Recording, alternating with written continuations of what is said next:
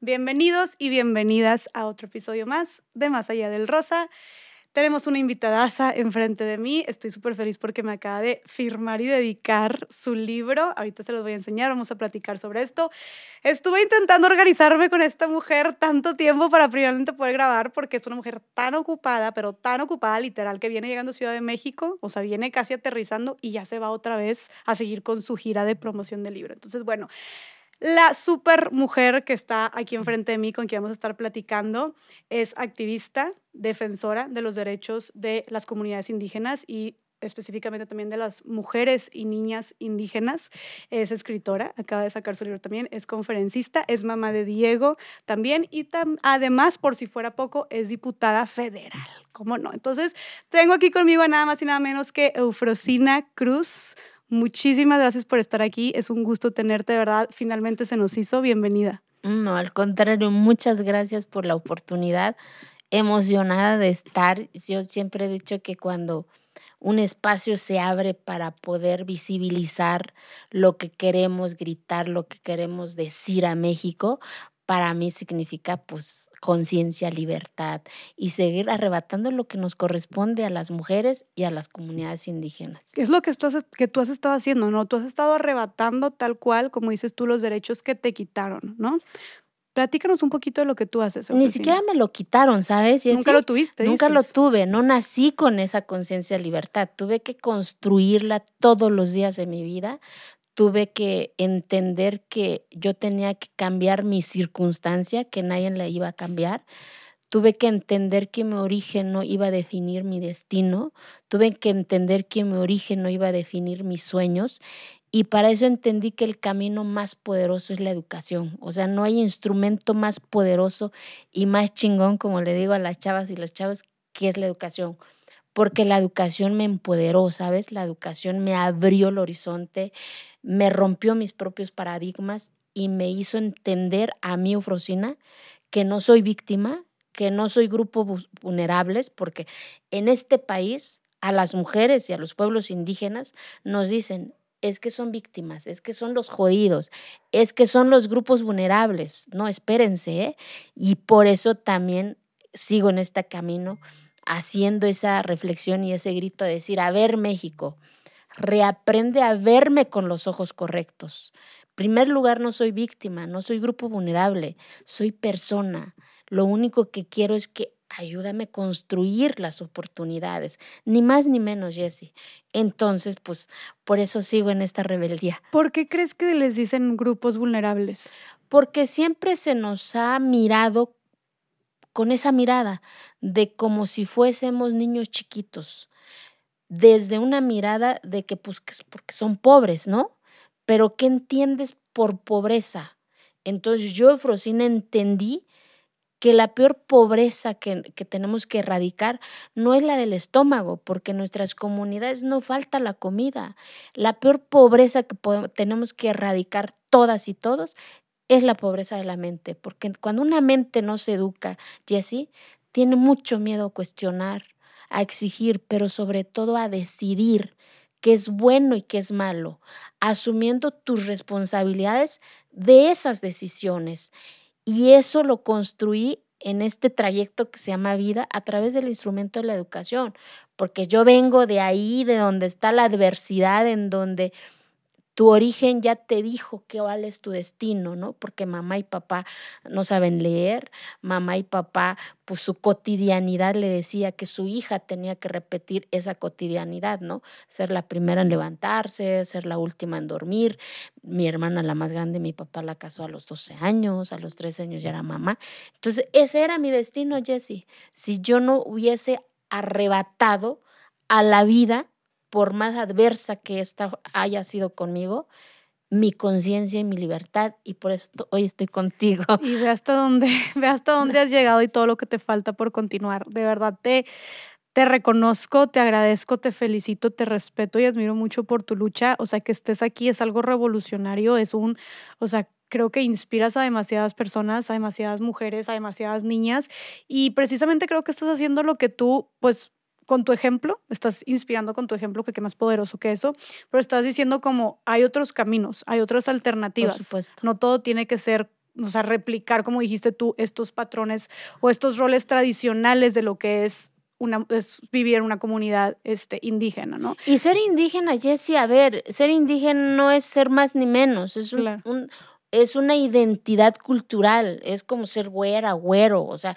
que es un poquito lo que yo trato de decir y de gritar, a ver México, Vivimos 68 sonidos diferentes en este país, 68 rostros diferentes, en 68 tonalidades diferentes, facciones diferentes, y eso es lo que te hace grande.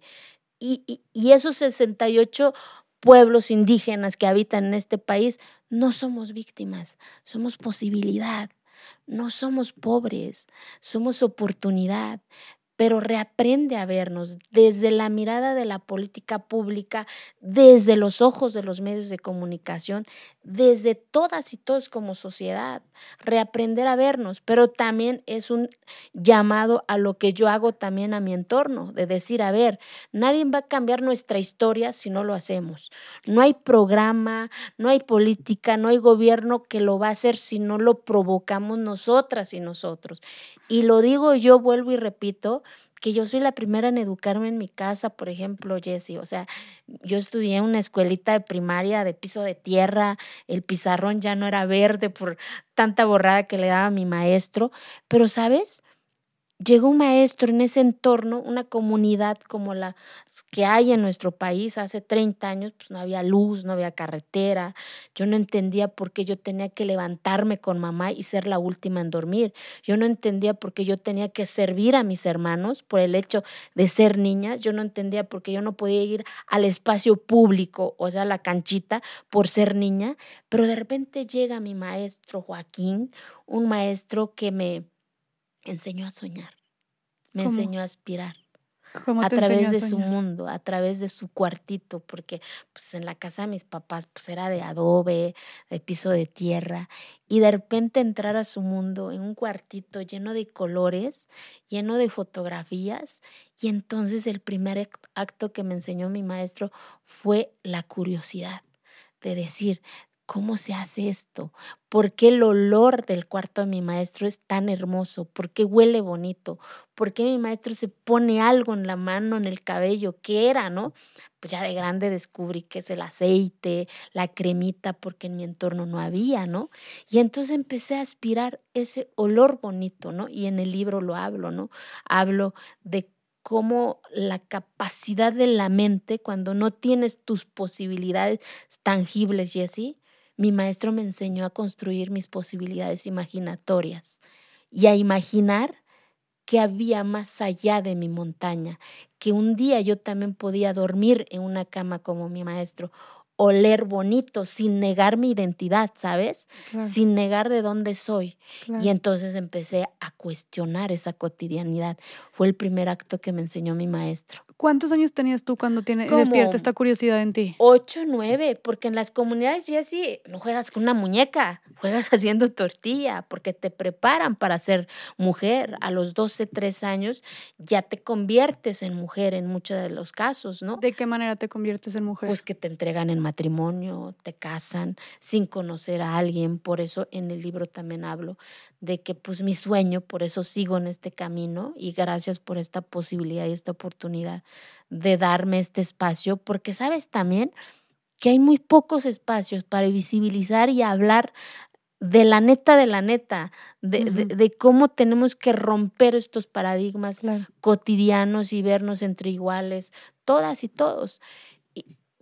Mi sueño es que nunca más una niña tenga que llorar abajo de una cobija, porque su origen defina su destino, Jessie, porque es el peor sentimiento que puede una niña sentir. ¿A quién le dices que no te quieres casar? ¿A mamá? ¿A papá? ¿A tus hermanos? Sí, esa cotidianidad es lo que repite, ¿no?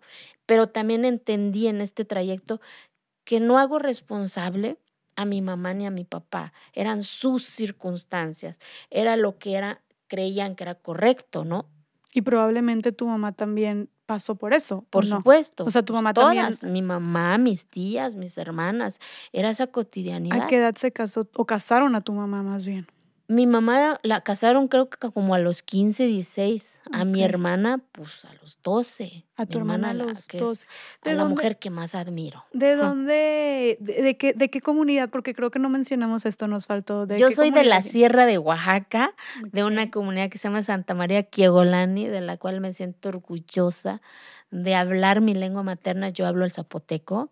Yo aprendí a hablar el español ya de grande, por eso de repente se me cuatrapea la ¿Cómo lengua. lo hablas excelente? Todos los días trato de, de hablarlo. wow. Entonces yo aprendí a hablarlo ya de grande, lo tuve que arrebatar a la circunstancia para que el mundo me viera, para que el mundo me escuchara, para que el mundo entienda que también razón no pienso, Jessy, que no me falta un tornillo y que también li- estamos listas y puestas para aportar lo que pensamos, lo que queremos para el desarrollo de nuestros entornos y, Y- que mucho menos no somos víctimas. Y me encanta, o sea, me llama mucho la atención esto que dices de no me falta un tornillo, ¿no? Porque, o sea, ¿por qué lo dices? Porque te han, a- a- te han llegado a tratar así. Por supuesto, o sea, porque vivimos en un país muy excluyente y muy discriminatorio, porque para muchos la palabra indígena, pues es- son los jodidos, son los pobres de este país, ¿sí o no? Pues Mm. no, De hecho, yo te iba a preguntar también, este, como dijiste tú, vamos, aquí hablamos de la neta y, y también sé que muchas personas lo, lo- lo piensan así, que hasta el ser, la palabra indígena se utiliza como un insulto, como una palabra despectiva, ¿no? Que hasta yo a veces, o sea, cuando estaba empezando a este, relacionarme un poco con estos temas, era como no sabía ni siquiera si decir indígena o no era, si, lo, si estaba ofendiendo o no a alguien, si estaba haciendo algo malo o no. Entonces, pero decir indígena no es malo, claro que no, o sea, yo me siento muy orgullosa, Jessie, de ser mujer y de ser indígena, porque es una identidad cultural mía. Me siento orgullosa de hablar mi zapoteco, de defender quién soy yo, pero eso no significa que sea menos, que eso es lo que reto a la sociedad decir, "N- no me duele que me digas indígena, lo que me duele es que desde esa palabra pienses que soy niño o que soy de segunda o que soy el jodido o que yo soy el asunto o que soy el problema, ¿no? No, soy una identidad como muchas de las que hay en este planeta o en este mundo o- Oye, o en este país. Y que a mucha honra porque su cultura, digo, yo sé que, como dijiste tú, hay 68, ¿cómo se dicen? Etnias o pueblos indígenas.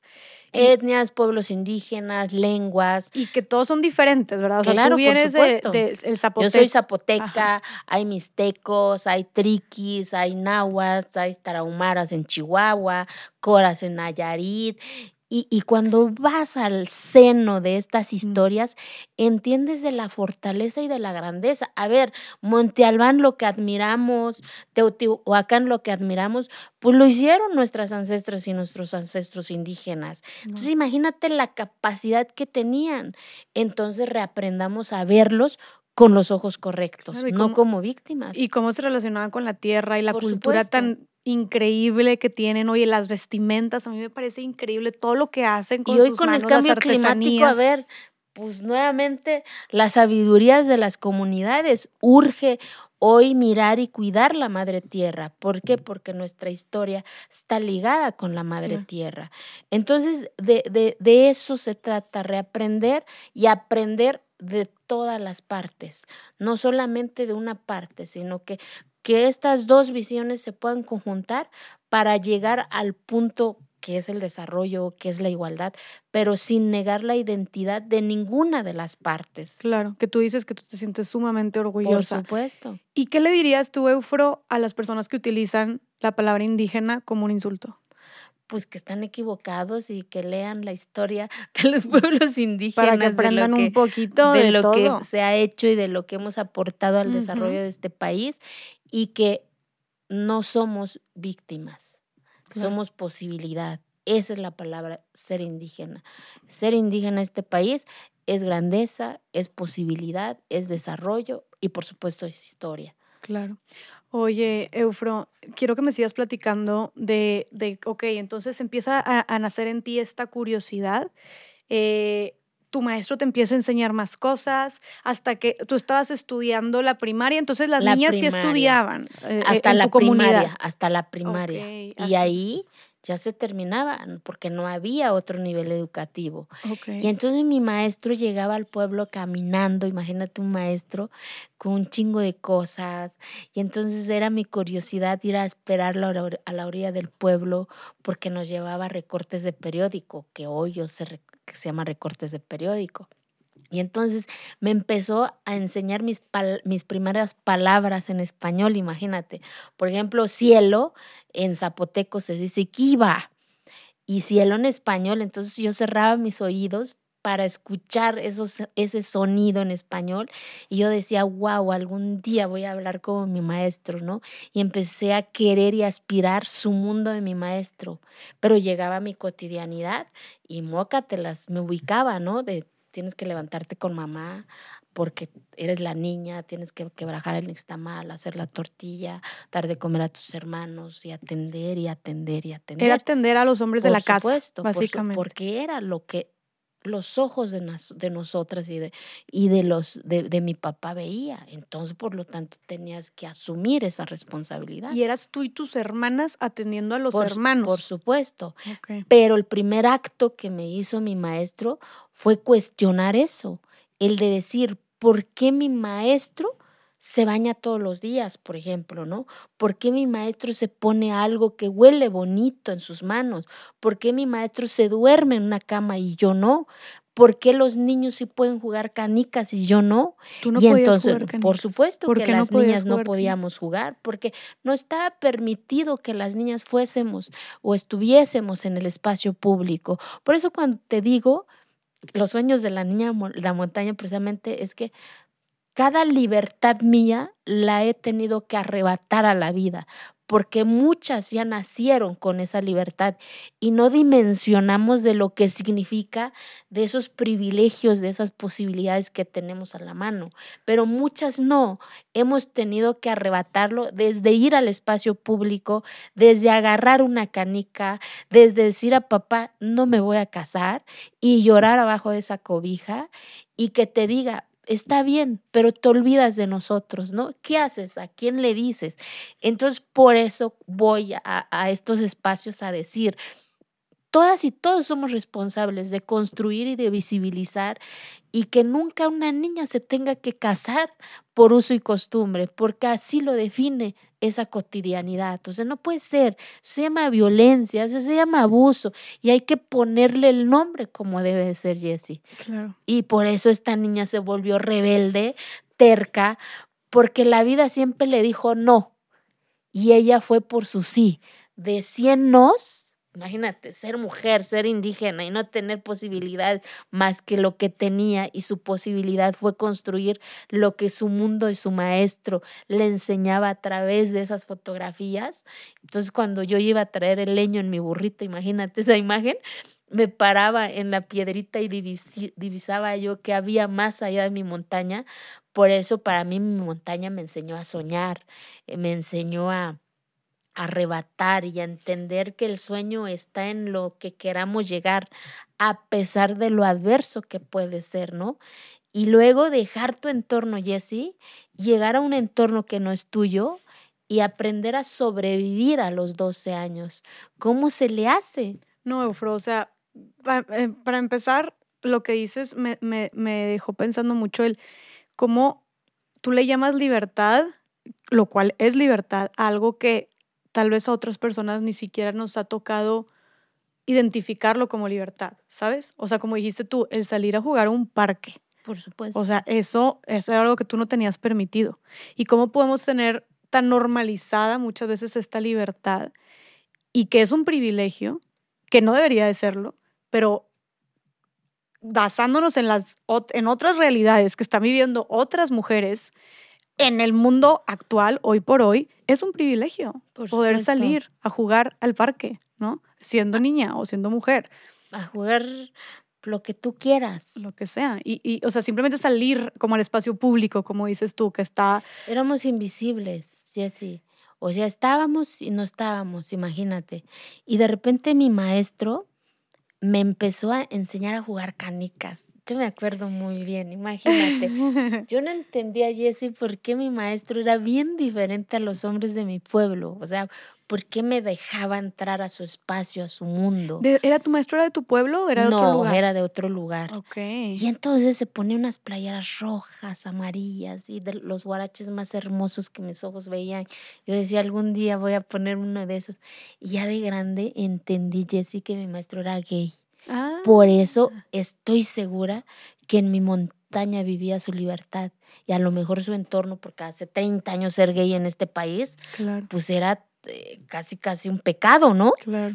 Y mi maestro a lo mejor en su entorno vivía la opresión, no sé, y en mi montaña vivía su libertad. O sea, qué fuerte la, la, contradicción. Claro, como para unos puede ser vivir esta libertad. Estaba escapando de su realidad. Por supuesto. y tú querías escapar de esa realidad. Exacto. Entonces, pero gracias a, a ese maestro, a esa rebeldía, me enseñó a que yo podía un día dormir en una cama y a revelarme a esa circunstancia y a, de, y a entender que para poder yo construir esa libertad tenía yo que dejar ese entorno mío, sin olvidarlo, por supuesto, sino que e ir a construir en otro espacio, ni siquiera pues, sabes en dónde. Oye, pero ahorita dices que, que tú podías, o sea, darte cuenta que podías tú también dormir en una cama. ¿Dónde dormías entonces? en el piso, en el petate, que no es malo dormir en un petate, como yo siempre lo he dicho, y así, siempre y cuando tú lo decidas, no tu origen. Siempre y cuando tú tengas esa, ese poder de decisión, no tu origen, no, no esa cotidianidad de esa desigualdad. Y, o sea, como que, perdón, te estoy haciendo muchas preguntas porque me da curiosidad, o sea, tal cual como entender este entorno, ¿no? Este, y eso le agrega todavía más valor y admiración y respeto por el hecho de que tú te saliste, que claro que no quiero que nos cuentes también esa parte de tú yendo a conseguir otra realidad, ¿no? Pero, ¿por qué no dejaban a las niñas salir? O sea, ¿cuál era, porque era el problema? Porque es la cotidianidad. O sea, a ver, en muchas de las comunidades indígenas y así, pues la normalidad es que las mujeres somos invisibles, porque así ha sido, porque así era, era el entorno cotidiano. ¿De qué manera son invisibles? ¿De qué forma? Pues estábamos y no estábamos, porque no estábamos en el espacio público, no teníamos derecho a votar y ser votadas, todas las decisiones lo tomaban los hombres y las mujeres en el espacio privado, ¿no? En donde se supone que es nuestro espacio. Encerradas en la casa. Cuidar, cuidar. Exacto, y cuidar, cuidar y servir y servir. Y de repente, pues esta niña dijo, ni más paloma, yo no quiero atender. ¿Por qué? Porque yo tengo que atender si mis hermanos también tienen sus manos. Porque yo no puedo jugar si también yo puedo. O sea, entonces empecé a revelarme a esa circunstancia, pero gracias a la fuerza de mi maestro, porque sabía que había alguien que me iba a defender, ¿sabes? En ese espacio público, en ese espacio público mi maestro me dejaba jugar canicas, me dejaba gritar, me dejaba correr sin que me cuestionaran. Llegaba a mi entorno, pues mi papá me daba mi chinga, ¿verdad? Pues porque era la normal de la, de la comunidad. Imagínate, un pueblito no más de 1200, hace 30 años, sin luz, sin carretera. Sin luz. Por supuesto. Oye, y, y cuando, cuando jugabas a esto era entonces en la escuela. Tu maestro te lo permitía. En ese espacio, porque fuera de ese espacio llegaba mi realidad, que era acompañar a mi mamá en el trabajo de la casa. Ok, y, y cuando jugabas en la escuela, ¿con quién jugabas? ¿Con hombres? Con puros chamaquitos, con puros chamaquitos. y, y mi maestro me dejaba y los niños nunca me dijeron, ¿por qué vas a jugar con nosotros? Y por eso también entendí que los adultos somos los que construimos estereotipos, diferencias, clases sociales, ¿sabes? Claro. Porque nunca me dijeron en mi entorno, no sirves, vete para allá. No, me dejaban. O sea, eh, y aprendí a ser chingona en las canicas. o sea, los niños te recibían. Pues sí, claro, o sea, son niños, están, Porque son tienen limpia todavía esta la mente de estos prejuicios y estos y ahí estereotipos. Es donde entiendes que somos los adultos los que construimos estas diferencias de clases sociales, de estereotipos y que conlleva mucho dolor estas diferencias de clases sociales. Eufro, ¿y eras la única cuestionándose eso? O sea, ¿no tenías una amiga, una hermana que dijera No, fíjate sí? que no tengo en el ya de grande construí mis construí mis amigas. Eh, En el pueblo casi no tengo amigas porque te digo, yo yo era como que la normal de esa cotidianidad. Ajá. O sea, porque yo andaba con puros niños, con puros chamacos. Y entonces por eso, pues me llegaba yo a casa, mi papá me daba mi chinga. ¿Por qué? Porque estaba yo jugando con los niños. ¿Y cuál era tu chingo? O sea, ¿te, te regañaba, te pegaba o qué? Pues me pegaba con- guarache. Con, guarache, con cinturón, ¿no? Ok. Pero vuelvo y repito, o sea, por eso el libro me sirvió mucho de perdón y de perdonarme, porque entendí que era su circunstancia mi papá.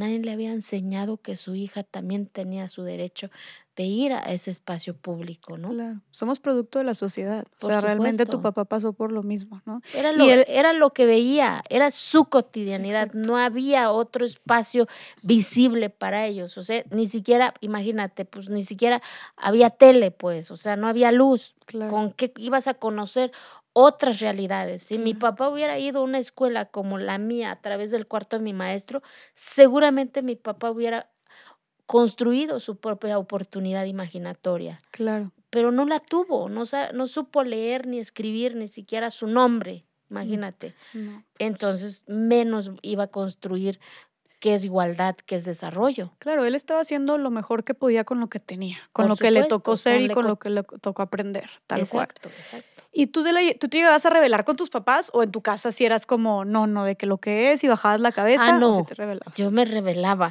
O sea, el que me decía mi mamá, eh, aviéntate con la tortilla, no es mi hobby favorito. Ahí todas hacen tortillas, por supuesto, ¿no? Ajá. Entonces yo decía, no me gusta hacer tortilla.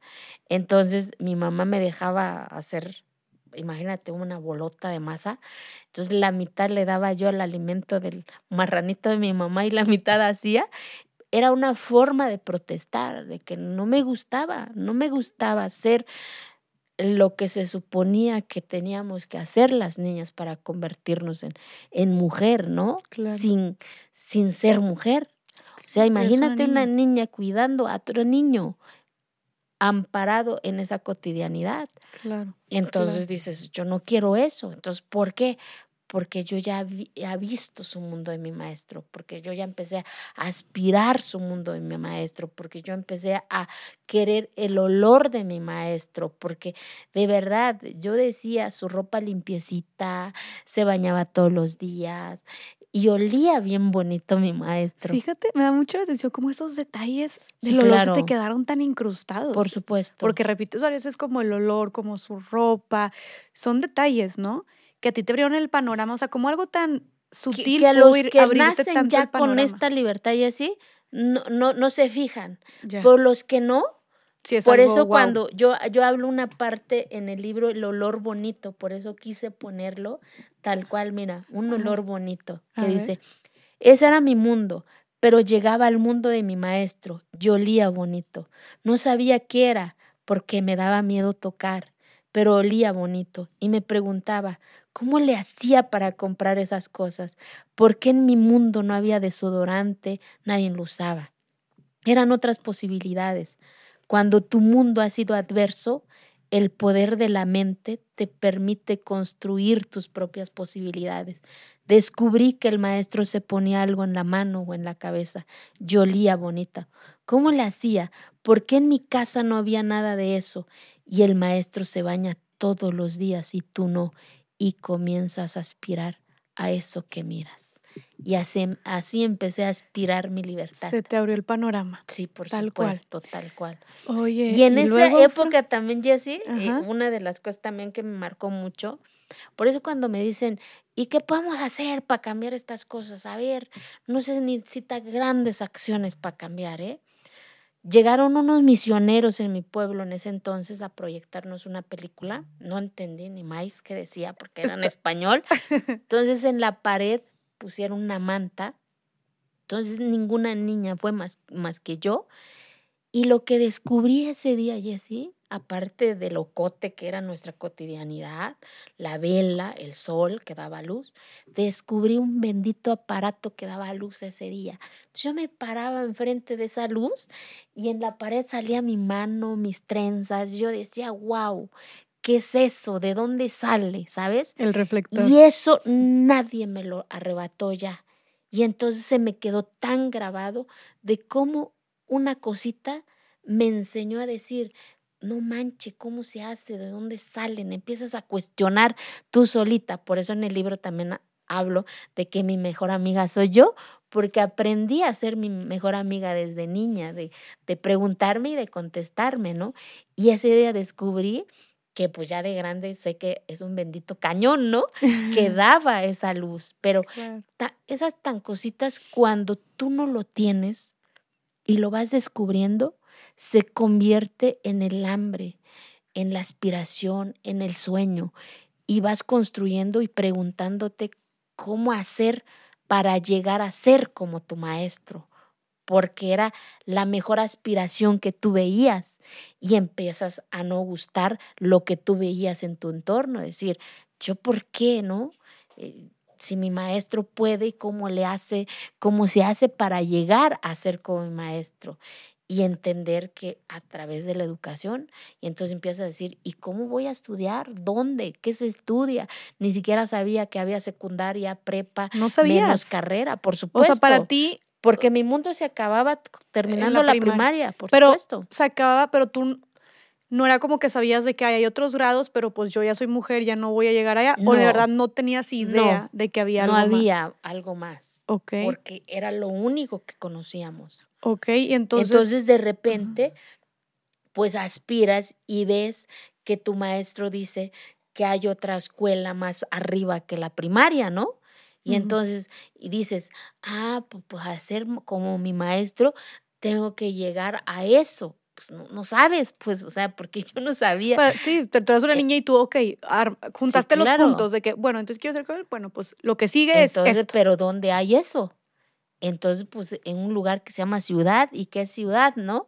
Ni idea que era ciudad, porque nunca había salido de tu entorno. Entonces, imagínate salir por primera vez en tu entorno, caminar más de 12 horas. Tu madre puso, mi mamá me puso mis mejores vestiditos para ella, porque pues no había mochila, me puso mis, eh, mi ropa en mi, en mi cajita que es cuando este, yo hablo el valor de los 100 pesos, ¿no? Hace 30 años, Jessy, mi madre en ese silencio me puso mis 100 pesos. Y por eso siempre estoy aquí, porque creo que me dijo, ve y construye tu destino, ¿no?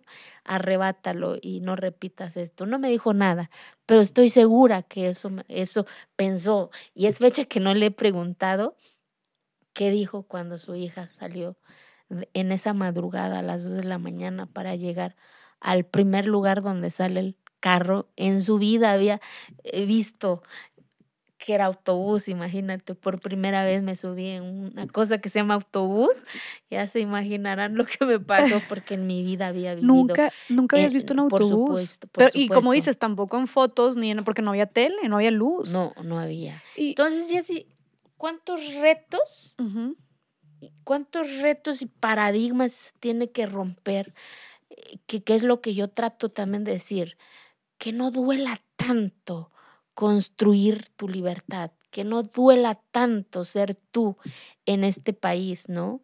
Y entonces, eh, y eso es lo que yo trato de hacer en todos los días de mi vida, que no duela tanto. Eufro, ¿y cómo, o sea, tú tomaste esta decisión porque mm, porque ya me iban a casar. Era lo que te iba a decir, o sea, ibas huyendo de que te iban a casar. Me, iba, me ¿Con quién te querían casar? Pues con el señor que llegara. O sea, mi hermana, por ejemplo, cuando la casaron a los 12 años, su esposo, pues le llevaba como 10 años, ¿no? Ok. Un hombre que ni siquiera conoces y te conviertes en mujer sin ser mujer. Que, que es que es ahí en donde duele. Y entonces cuando se acerca la clausura, el fin de curso de la primaria, no quieres que se acabe eso, porque era un día menos para que alguien iba a llegar por ti. Vuelvo y repito, a esa edad, en estos entornos ya eres mujer, porque no te preparan jugando muñecas, te preparan haciendo tortilla y actividades de una mujer. Con la fuerza de tus manos ya tienes que medir cuánto de cal tiene que ir para que no se pase la, la tortilla. tus fuerzas se vuelven, tus manos se vuelven duras por el trabajo cotidiano que te preparan en esa cotidianidad, ¿no? Entonces, lo que yo hice, Jessy, para que mi papá, por eso en el libro también lo hablo, que entendí que el amor más hermoso que me dio mi papá fue el haberme dejado ir a los 12 años. Te dejaron ir, o sea. Me dejó ir porque dejé de, dejé de comer como 12 días. Yo sé que hoy eso que se llama chantaje dijeran, pero las palabras que me dijo mi papá el día que yo salí, de decir, está bien, te vas, pero te olvidas de nosotros, ¿no? ¿Por qué? Porque era su forma también quizás de cuidarme, de, de, llevarme a un entorno que ni siquiera él conocía, porque yo me fui a, estudiar en Salina Cruz. Yo soy de montaña fría, entonces llegas a un entorno caluroso, donde las miradas te veían medio raro porque veníamos de la montaña y vives otra experiencia mm, que se llama discriminación en ese entorno, porque tus facciones son diferentes. Tu forma de vestir es diferente. Tan, tan, tan dolor también fue para mi papá, estoy segura, porque a pesar de ese no, me acompañó en ese trayecto de ese camino, Jesse. Me acompañó las 12 horas que caminamos, nos subimos en el carro, llegamos a un entorno que no es de nosotros. Mi padre ya, ya, ya había sudado, su cuerpo ya había sudado, olía a montaña. Y cuánto dolor también significó para ese señor esas miradas que lo quedaban viendo, Jesse. O sea, por eso para mí, pues mi papá el amor más hermoso que me dio fue eso, acompañarme y desafiar su circunstancia, porque su circunstancia le decía que tenía que repetir esa cotidianidad. Y le dijo a su hija, está bien, vete. Y cuando regresa a su entorno, imagínate la burla, los cuestionamientos que le decía esa cotidianidad. Y ese señor se atrevió, me acompañó en esa soledad cargando esa caja, y llegó a un entorno donde las miradas nos quedaban viendo bien raro. Yo no entendía qué era Jesse, pero me dolía, me incomodaba, porque en mi entorno nadie nos veía raro, ¿no? Y llegamos a un entorno en donde las miradas nos veían raros y entendía de grande que eso era discriminación, eso era exclusión. Y entendí que la discriminación duele un chingo. Y por eso también, pues grito en este libro de decir, a ver México, aprende, reaprende a vernos con nuestros colores, con nuestros sabores y con nuestras capacidades y que no somos víctimas, que estamos construyendo y arrebatando lo que nos corresponde, ni más ni menos, ¿no? Y entonces, pero ayúdanos a generar estas miradas correctas. Claro. De verdad, creo que no me puedo imaginar el, pues no sé, todo lo que, por todo lo que pasó tu papá, lo que pasaste tú. Siento que tu papá, ¿tú crees que tenía miedo por ti? Que sabía lo que te ibas a enfrentar. Por supuesto. ni siquiera sabía, porque nunca había ido. O sea, su miedo quizás era no saber qué esperaba su hija. Pero más sin embargo, dejó a su hija un entorno que ni siquiera él sabía que le esperaba. Y llegas a un entorno que no es tuyo, una casa que no es tuya, y dice, ¿ahora qué hago? ¿Cómo le, cómo le, cómo le empiezo aquí, no? Y entiendes que para eso tenías que aprender a sobrevivir, así a trabajar y a estudiar. Y así terminé mi secundaria, mi prepa, trabajando y estudiando. ¿De qué trabajabas? Yo vendí lo que fuera en la calle, o sea, vendí tortas, frutas, este, nunca pude ir en carro para ir a la escuela, mi sueño era comprarme mi libro, pero nunca me alcanzaba. Y hoy tengo mi libro, ¿ah? Hoy tienes tu propio libro. Este, nunca puedo comprarme una computadora. Este, mi sueño era comerme una torta de choriqueso en la prepa, pero no me alcanzaba. Y entendí ese trayecto, Jessy, que el hambre pasa, la moda pasa, pero los sueños no pasan si uno no lo arrebata la vida, a pesar de lo adverso que puede ser esa circunstancia a pesar de los nos que te diga esa circunstancia. Por eso también en el libro hablo que mi mejor amiga soy yo, porque había días en donde yo iba al mercado dos veces cargando mis dos bolsas y decía, ¿qué estoy haciendo aquí? en donde nadie te pregunta qué te duele, donde nadie te abraza, porque mamá y papá nunca te enseñaron a abrazar. Papá y mamá nunca te dieron un abrazo porque nadie las había enseñado. Y llegas a un entorno en donde nadie te abraza, ¿a quién le dices? En ese cuarto que se llama soledad, ¿qué te duele? ¿Qué vas a comer? Y entonces entiendes que dices, hay de dos caminos. El regresar y repetir la historia o el que tan siquiera ya tenías al frente tuyo tu posibilidad de construir quién te iba a acompañar en la vida. Para mí ya era una posibilidad real que mi maestro ya me había dado. Me construyó en primera parte de mi vida mi posibilidad imaginatoria y ahora ya estaba yo viviendo mi posibilidad ya tangible porque yo ya iba a poder escoger quién iba a acompañarme, ¿no? Y soy mamá de Diego, porque yo lo escogí, no mi, no mi origen, sino que yo decidí construir mi destino y mis sueños y ser mamá de Diego. ¿Cómo te sientes que tú tuviste esta, de, esta libertad de decisión y la oportunidad de tú escoger cuándo ser mamá o, o si quieras querer ser mamá, ¿sabes? Por supuesto. ¿Cómo te sientes que tuviste tú esta oportunidad? Digo, no, pues, viniendo del entorno que vienes donde tu hermana a los 12, 13 años ya era mamá, ¿sabes? Pues yo siempre digo, pues chingona, porque, ¿sabes? Porque demostré que a pesar de lo adverso, la libertad es lo más hermoso que puede tener un ser humano. Porque esto que está frente tuyo, que es el cuerpo, es tu responsabilidad y de nadie más. De lo bueno y de lo malo que hagas con ello. Pero la libertad es también asumir las responsabilidades de tus decisiones, no dejarlo a los otros, porque también entendí que había dos caminos en esta en este trayecto mío y así que se llama adversidad. Dos caminos, vivir en el rencor de decir, pinche gobierno, mi papá tuvo la culpa, este, estoy jodida, o agarro fuerza de decir, voy a demostrar porque nadie lo va a hacer por mí. Nadie va a decidir qué voy a comer si no me chingo hoy eh, este de, y levantarme a las 5 de la mañana. Porque si me levanto a las 10, pues ya me fregué, ¿no? Entonces, pues esfuérzate también, provoca que las cosas sucedan. Y en esa soledad, pues me enseñó eso, por ejemplo, el, el pues, trabajar y estudiar. Entonces tú estabas vendiendo, dices que vendías cosas en la calle tal cual, sí, claro. ponías comida. Para sobrevivir. Trabajaba y estudiaba. Nunca pude comprarme un libro en la escuela, por ejemplo, yo puras copias. Eh, no, no podía viajar en autobús porque significaba lana, ¿no? Me iba a, patas, como se dice. ¿Y cuánto hacías de caminando hacia, tu, hacia tus clases? Una hora y quince minutos. ¿Caminabas todos los días? Todos una hora los quince de ida. De ida y de, vuelta. Y llegaba yo bañadita de sudor porque en Salina Cruz hace mucho calor.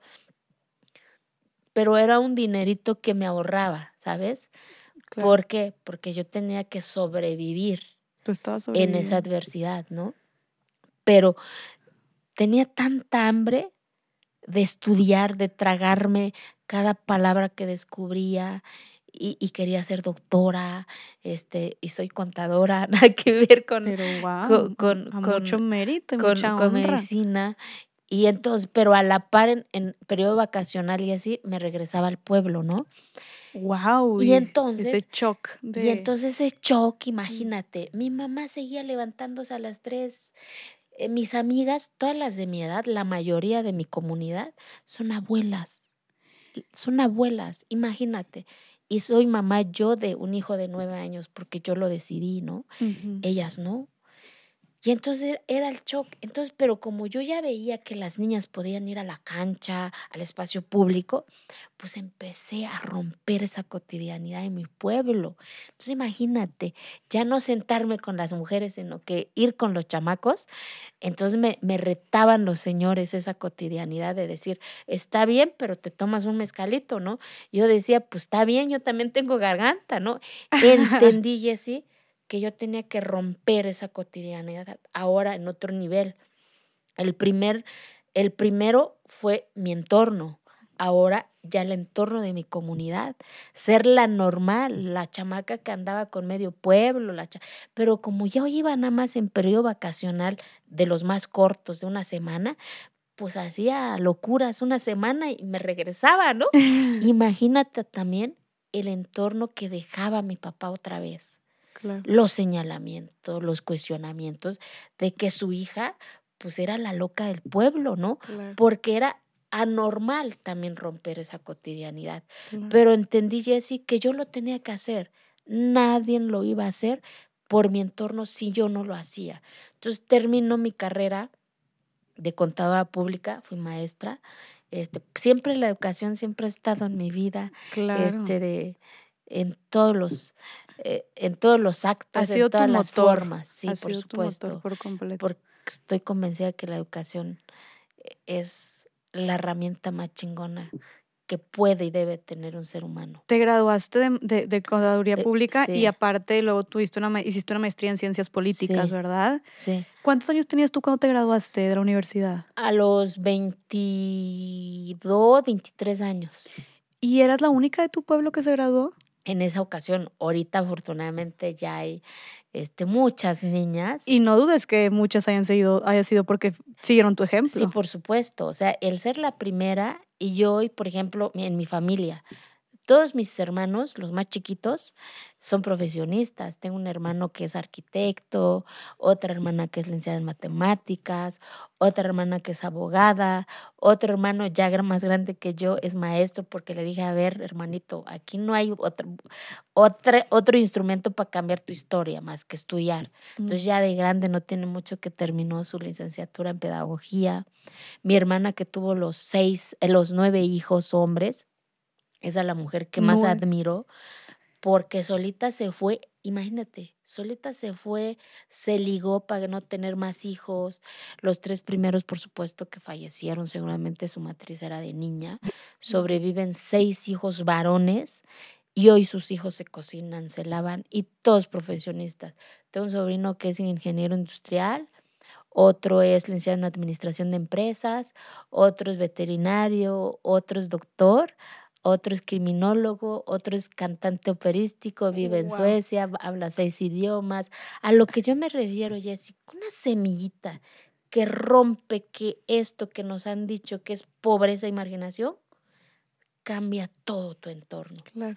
Y no, ya no, ya no estamos en eso que se llama estadística, investigación, que porque estamos jodidos, ¿no? No, rompes con esa cotidianidad y demuestras que con una persona que rompa con esa cotidianidad se da la movilidad social, que ese es el reto. Claro. ¿Te imaginaste que podías llegar como que pudieras llegar a ser esa semillita que inspirara a tantas pues, personas a, tu, a lo mejor no a lo mejor no nada más yo quería yo yo soñaba dormirme con una cama como maestro oler como mi maestro pero entendí que yo tenía que hacerlo nadie más. Eufro, es impresionante tu historia, o sea, de verdad, ni, y, ni todavía no acaba, o sea, de verdad que no me puedo imaginar a cuántas personas más inspiras, no solo de tu comunidad, sino ya, pues ya mucha gente te conoce con tu libro, ahora más, que de hecho vamos a aprovechar para que lo enseñes a la cámara, ve qué hermoso está. Los sueños de la niña en la montaña. Aquí lo tengo yo también, está precioso, aparte sales guapísima, nos encantó la foto. ¿Y dónde lo vendes, por cierto, paréntesis? está en Amazon, en Sambors, en Gandhi, en todas las librerías locales de nuestro país. Y este, y agradecer que, que, nos han abrazado bien bonito eh, con el libro, están los primeros lugares de venta. De los más vendidos, ¿verdad? no, no, sí, no. Muy contenta. De, voy a leer rápidamente nada más esta parte. Dice, este libro cuenta una historia de terquedad y rebeldía, la de una niña que a los 12 años decidió escribir su destino y de paso ayudar a miles y miles de mexicanas a cambiar su suerte. Entonces es tu historia, pero también obviamente con aprendizajes, con reflexiones. De todo un poco, de, de, de, de, mi, de cómo soy, pues de un poquito de de, mi travesía desde niña hasta mujer adulta, hasta como mamá de Diego, hasta mi paso en la política, porque mi vida tiene que ver en la vida pública de este país también, con conciencia, con libertad, porque tomé la decisión de buscar el camino para provocar que las cosas suceden en el espacio público, porque entendí que también tengo derecho de estar ahí, que se escuche mi voz con mi capacidad y con mi visión, asumiendo las responsabilidades y las consecuencias que eso significa, porque es mi decisión y de nadie más. Que claro que ahí quiero ir también ahora de te gradúas de, eres contadora pública y después haces tu maestría en ciencias políticas y decides meterte a la política. O sea, como que siento que viste tú que ya estabas generando muchos cambios, digo, no sé, dime tú, pero quisiste como incidir todavía más y no, decides es meterte. Que yo quería ser presidenta de mi pueblo, pero no me dejaron. Hace 15 años en este país, ni siquiera el nombre de mi pueblo venía en el mapa de este país menos nosotros las mujeres. Las mujeres éramos invisibles para este país ostentado en el uso y costumbre. Pero todo inicia cuando hacemos esta provocación con las y los jóvenes de la comunidad. Por eso me encanta ir a las universidades, porque estoy convencida que los chavos son los que tienen que provocar y romper paradigmas de lo que está pasando en el presente, como les he, dicho a ellos. Y entonces empezamos a hacer una revuelta en el pueblo y entonces me dicen, pues vas China, porque ahí no es de partidos, es uso y costumbre, ¿no? ¿Qué es uso y costumbre? Perdóname que te interrumpa. Es como un sistema en donde no hay colores, no hay partidos, sino que el pueblo pues fija quién va a ser el presidente. Pero en este caso, en mi pueblo, hace 15 años en mi estado, en más de 100 municipios, las mujeres éramos invisibles, o sea, no participábamos. No pueden votar. Solamente los hombres elegían y tomaban esa decisión. Cuando había asamblea, pues no podíamos ir a ese espacio público, solamente los hombres iban a ese espacio público. O sea, había votaciones. Había votaciones, pero las mujeres éramos invisibles. No iban, y supongo que obviamente no podían ni votar ni ser votadas, Por obviamente. Supuesto, en nuestra comunidad, porque para partidos políticos sí votábamos, porque teníamos o tenemos una credencial de elector que dice que somos ciudadanas. Pero para lo más importante, que era la decisión de nuestro pueblo, no, era el uso y costumbre, ¿no? Porque así había sido. Y entonces yo ya letrada, eh, que me dijeron que había un bendito librito que se llama Constitución, que el dos constitucional y que todos somos iguales, pero ahí eso valía cacahuate. Entonces empecé a cuestionar ahora en otro nivel mm. eso. Primero fue el de por qué las niñas no podemos ir y ahora ya, por qué las mujeres no podemos participar en la discusión, en el debate, en la elección de quién nos va a dirigir en el pueblo. No, es que porque así ha sido, pero ¿por qué? Entonces empezamos a cuestionar eso los chavos, se acercaban los días de la elección y me dicen, pues ve, nosotros te vamos a apoyar y así inicia la revuelta, ¿no? o sea, lánzate, te decían, lánzate, tú como candidata. Pero previo a eso ya habíamos trabajado el que me vieran ahí con los hombres, el que me vieran en la cancha, el que me, me estuvieran viendo narrando los partidos de básquetbol, porque me encanta jugar básquetbol. y entonces, imagínate esa escena. Yo era la única muchacha del pueblo, digamos, jugando, narrando los partidos. Entonces, ya los muchachos ya me veían como que normal, ¿no? Parte de su gremio. Por eso tengo que tengo más amigos, hombres en el pueblo, que, que, que, amigas. Ya después eh, tengo amigas también, por supuesto. Te adaptaste a su forma de vivir para abrirte un lugar. Eso. Entendí que yo tenía que entender su mundo de ellos para poder entrar. Para decirle, a ver, yo no quiero quitar tu espacio, yo nada más quiero que me veas, que también pienso, que también razono, ¿no? No, no, no porque soy mujer me lo merezco. Y entonces entendí eso, y pero también cuánto dolor conlleva. ¿Por qué? Porque entonces ahora viene el cuestionamiento de toda una comunidad, que la chamaca, que está loca, que esto, que lo otro, ¿no? Pero otra vez entendí que yo tenía que asumir esa responsabilidad. Y tomamos la decisión de ir a esa lección sabiendo, Jesse, que en la historia de mi pueblo las mujeres nunca habían votado, menos que votaran por ellas. Era la primera vez que un grupo de hombres estaban votando por una mujer, ni siquiera yo voté por mí, imagínate. Porque no podías. Porque no se podía. Entonces, a mitad de esa asamblea, pues deciden anular esas papeletas que estaban en mi nombre con el argumento pues que yo era mujer.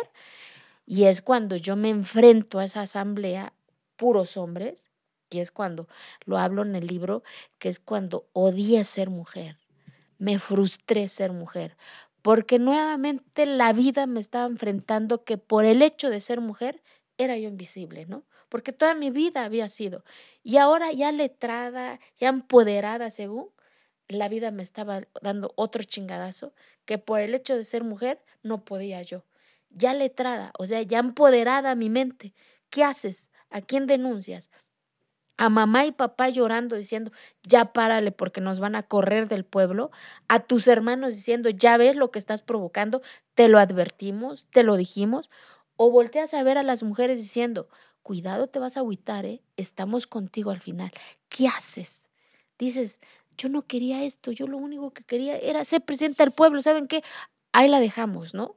Pero ver la fuerza de ellas, las lágrimas de papá y mamá, los reclamos de tus hermanos, ¿quién te va a escuchar? ¿Quién te va a abrazar? O el insulto de esa asamblea, porque en mi lengua materna los insultos hacia una mujer es muy fuerte, que a veces hasta tiembla la tierra, por Dios, que ni siquiera el significado en español existe. Por eso ese día odié ser mujer. Salí de esa asamblea, Jessie, llorando, porque te denigran. Y ahí entendí que es violencia política, ¿sabes? Porque la violencia política no solamente es de tu entorno de familia, ya es un entorno de una comunidad que te señala, que te cuestiona, que te criminaliza. Porque es cierto, divides una comunidad, divides una normalidad, porque como así ha sido, pero de repente llega una chamaca y dice, pues no, eso no puede seguir pasando, eso se llama violencia. ¿Y a quién le dices? Tú llegas y dices, ¿saben qué? Ahí la dejamos, ahí muere. Pero entiendes otra vez que para visibilizar esa historia, ya no para ti, sino para las que están ahí contigo, las que sufren esa cotidianidad, tenías que denunciar ese caso, ¿no? Todos sabíamos que sucedía, pero nadie se atrevía a hacerlo ¿Por qué? Porque era atentar contra muchas circunstancias, contra la normalidad de muchas comunidades. ¿Eras la primera mujer en atreverse a hacer esto? Por supuesto. O sea, en, querer ser candidata, vaya, y hacer todo este revuelo. Fuiste la primera en tu comunidad. Primera en mi comunidad y en mi estado, ¿no? Por eso fue tan impactante. Eh, pues tuve dos atentados. Este, Tuviste dos atentados. Me estuvo cuidando la policía un año. Por eso a veces, y así, cuánto dolor conlleva romper paradigmas. O sea, a ver, cuando decimos es que estamos luchando por lo que nos toca a las mujeres. Sí, estamos luchando por lo que nos toca, porque nada se nos ha regalado. Lo hemos tenido que arrebatar cada paso, cada centímetro, para estar aquí tú y yo, porque no ha sido fácil. A unas más, a unas menos. A unas nos ha dolido más, pero lo hemos arrebatado a, a eso que se ha normalizado, ¿no? Entonces, por eso, cuando vives y vas arrebatando cada paso que se llama conciencia, que se llama libertad, pues te aferras a más para que nunca más una niña tenga que llorar en una asamblea que le digan es que no puedes participar porque eres mujer, ¿no? Y entonces entendí que mi siguiente paso era visibilizar ya fuera de mi entorno eso. Entonces me fui a la capital de mi estado a denunciar y nadie me hizo caso. Todas las instancias que fui a tocar y así me dijeron, pues sí, violaron tu derecho, pero así ha sido. Es el uso y costumbre, derecho constitucionario, ¿no? Una ley, es, derecho, derecho constitucionario en el derecho, eh, en la materia de derecho se conoce como un, un derecho no escrito, pero que se tiene que cumplir, ¿no? Aunque violente los derechos humanos. Entonces, cuando yo dije, entonces, ¿Cómo chingado me dijeron que en el artículo 2 constitucional todas y todos somos iguales? Y resulta que aquí el derecho constitucionario vale más. Entonces, ¿para qué vienes a pedirme el voto tú partidos si me estás diciendo que el derecho constitucional pesa más aquí que la igualdad entre hombres y mujeres? Entonces me fui a denunciar a todas las instancias, ni un abogado quiso llevar mi caso hace 15 años, en 2007 y así. Y tú denunciabas violencia política, ¿verdad? Ni siquiera denuncié violencia política porque yo no sabía que existía. Yo denuncié que me habían violado mis derechos humanos por no haberme permitido participar en la elección de mi comunidad, porque al final del día es un derecho humano el votar y ser votados. Claro. Y entonces no me dejaron. Y no solamente violentaron mis derechos, sino que también violentaron los derechos de los chavos que estaban votando por mí. Claro, se les negó ejercer su voto de manera libre. Exacto, pero como así había sido, entonces ningún, ningún abogado quiso llevar mi caso. Empezamos a denunciar en 2007. Y ahí en ese trayecto de camino, Jessy, entendí, por eso ingresé a la vida pública de mi país, que lo que me habían negado estaba allá adentro en donde se toman las decisiones. Y entonces entendí que yo también tenía derecho de arrebatar un espacio. Y por eso en 2010, pues fui ah, diputada local, primera mujer presidenta del Congreso de mi estado, imagínate. y en 2010 logré cambiar la constitución de mi estado.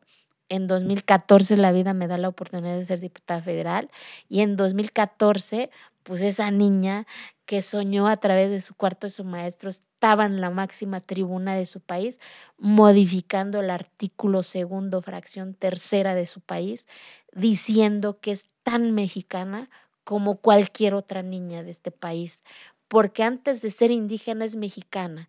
Y entonces yo vi, Jessie, ahí tengo la foto, la bandera de mi país y me acordé, ya sabrás, ¿no? Yo llorando en tribuna y me acordé porque me pasó en ese trayecto de, tres minutos, pues toda la historia de que en mi escuelita pues estaba una banderita llena de hoyitos, pero que era mexicana también, ¿sabes? Y que estaba yo modificando y diciendo a México que también pienso, que también razono y que lo único que quiero es que me den oportunidades y que nos den oportunidades y que reaprendan a vernos. Y en 2014, ese mismo año, y así, estaba representando a México en Naciones Unidas, que es como que la parte más hermosa, yo creo, de mi vida. Me hace me en la piel cuando me, me acuerdo. Me tocó representar a México. Fue la primera vez que Naciones Unidas visibiliza también la lucha de los pueblos indígenas. Y fueron todos los jefes de naciones de todos los países que tienen población indígena para aprobar las lagunas o los vacíos que hay en sus países para el empoderamiento y los derechos de las mujeres y de los pueblos indígenas en sus países. En ese entonces solamente dos presidentes de la República participaron, el de Perú y el de México, ¿no? Y entonces ver al secretario general de Naciones Unidas diciendo que por unanimidad están aprobando tu iniciativa ahí en ese pleno y cuando se hace ese martillazo, pues es la emoción más hermosa que, que alguien puede sentir porque también es un recuento de toda la adversidad que has pasado y que estabas plasmando ya no para ti, sino que para todas las mujeres de, esta, de, de, este planeta, para que nunca más le digan que por el hecho de ser mujer que por el hecho de ser indígena no puedan ser visibles, porque lo menos importante en este trayecto, Jesse, es votar y ser votadas. En 2010 eh, me hicieron un documental que se llama La Revolución de los Alcatraces, que narra esta historia. Mi mamá se levanta en 2010, por ejemplo, la primera vez que votó ella, y, y se puso su mejor vestidito. Imagínate mi madre, o sea, eh, una señora que nunca fue a la escuela, pero estaba emocionada y se puso su mejor vestidito, se hizo sus trenzas, porque la estaban llamando ciudadana. Guadalupe Mendoza Martínez en el aparato de sonido del pueblo. Y ver esa imagen, Jessie, en la explanada del pueblo, todas las mujeres, porque en mi pueblo hace mucho frío, con sus ojos nada más sentadas porque iban a votar. Entonces dices, y haces un recuento, si me lo hubieran preguntado, que si mis ojos hubieran visto eso, yo hubiera dicho, no sé si mis ojos iban a ver esa imagen de mi mamá, ¿no? Era la primera vez que votaban todas las mujeres de tu comunidad. De mi comunidad en 2010. Y fue después, gracias a que primero modificaste la, constitución, de, tu estado, luego la constitución mexicana y luego eso se replica, esa iniciativa se replicó por la, con la, por la, ONU. La mitad de mujeres son del cabildo y la mitad de, de hombres, o sea, mitad y mitad. Las niñas ya van a, jugar basquetbol, muchas ya van a ser doctoras, maestras, y, y, y, de eso se trata, ¿no? De romper paradigmas. ¿Hace cuánto dijiste que fue esto? 2010, cuando, 2010, cuando pudieron por primera vez. Y no sé cómo, o sea, ¿tú estuviste ahí presente cuando votaron por primera vez las mujeres? Yo ya no pude votar, ¿sabes? Porque entendí también que los liderazgos tenemos que dejar que otros caminen verlas a ellas fue la emoción más, no sabes, o sea, eh, todas ahí sentadas. En el documental se vive. ¿Sale en el eh, documental? Sí, el documental se llama La Revolución de los bueno, ¿Dónde lo podemos ver? Eh, estaba en Netflix, no sé si sigue, en plataforma. De hecho, quedó dentro de los 3.000 documentales del mundo, quedó dentro de los 10 mejores documentales del mundo de activistas. Y ahí es donde conocí a la señora Michelle Obama hace algunos años. Conociste a Michelle Obama, sale en tu libro una foto con ella también. Sí, y, y que es como, como uno tiene que provocar para que sucedan las cosas. Porque entendí también que nada sucede por arte magia, o sea, la vida no te regala nada si no lo provocas tú. Y si no te vuelves problema, pero con responsabilidad y con causa, ¿no? A pesar de los cuestionamientos que te puedan hacer, porque pues críticas hay, ¿no? Pero aprendí que pues no pasa nada. Si tus ideales siguen firmes, eh, tus sueños siguen firmes. ¿Qué fue lo que a ti te dio fuerza para hacer todo esto? O sea, desde literalmente atreverte cuando tenías ocho años a jugar con las canicas hasta luego cambiar la constitución mexicana, ¿sabes? Eh, presenciar o, que tu trabajo haya sido producto de que mujeres, que estamos hablando que esto en el siglo XXI, ¿no? Que mujeres pudieran votar por primera vez, mujeres indígenas de tu comunidad. ¿Qué fue lo que te dio fuerza a ti? Yo, yo creo, o sea, vuelvo porque el libro también es un homenaje a las maestras y a los maestros. Para mí es la profesión más hermosa, porque construye ciudadanía, construye conciencia. Y mi maestro, o sea, me enseñó, Jessy, es que mi maestro era anormal igual que yo.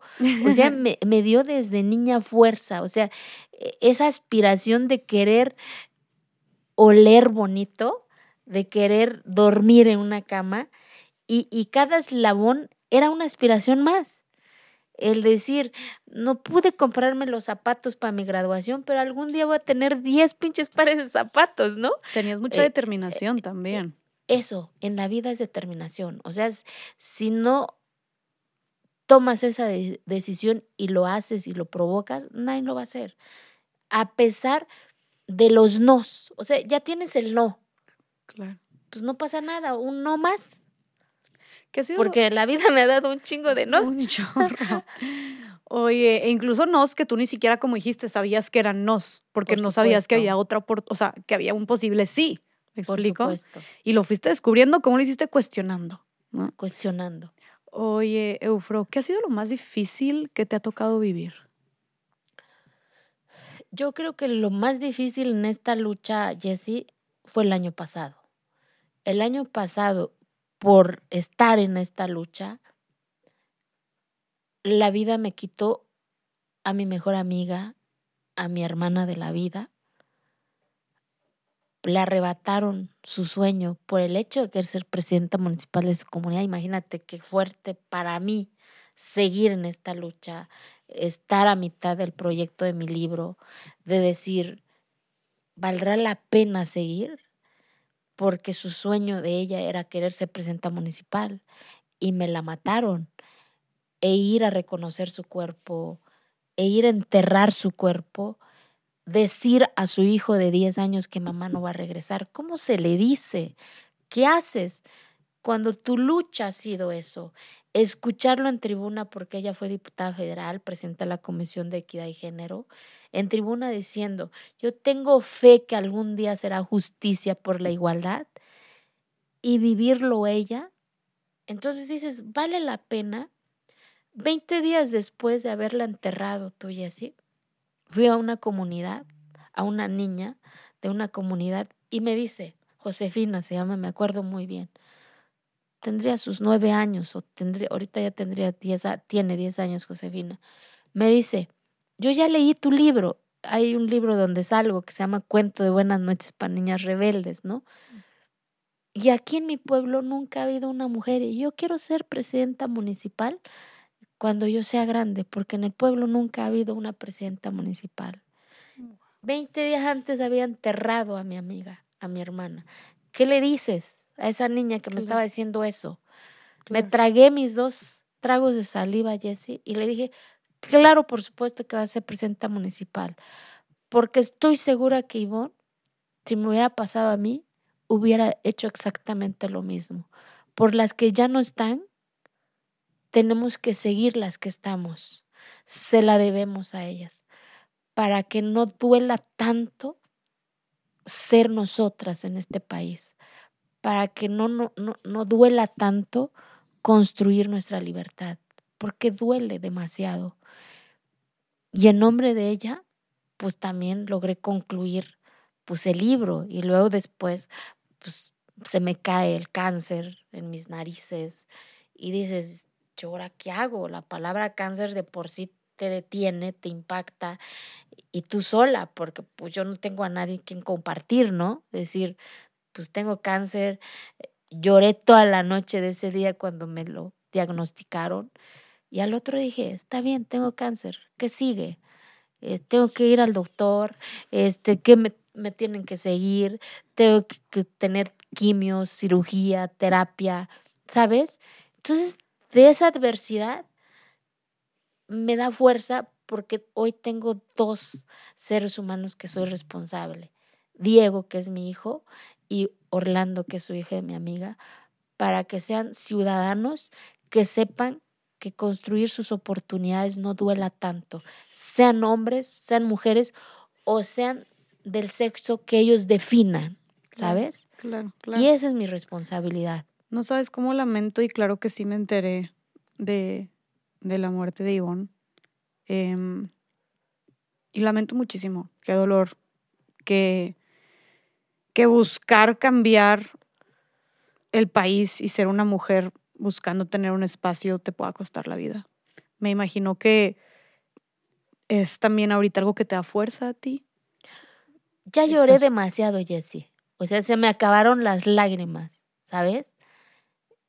Fueron tres meses en donde pues, si caes una depresión, sientes que pues, tragas tierra porque no encuentras, no entiendes por qué, qué pasó una mujer que luchaba por otras mujeres, una feminista más que yo, convencida, construyendo acciones para ir ahí a ras de tierra y de la noche a la mañana ya no estaba.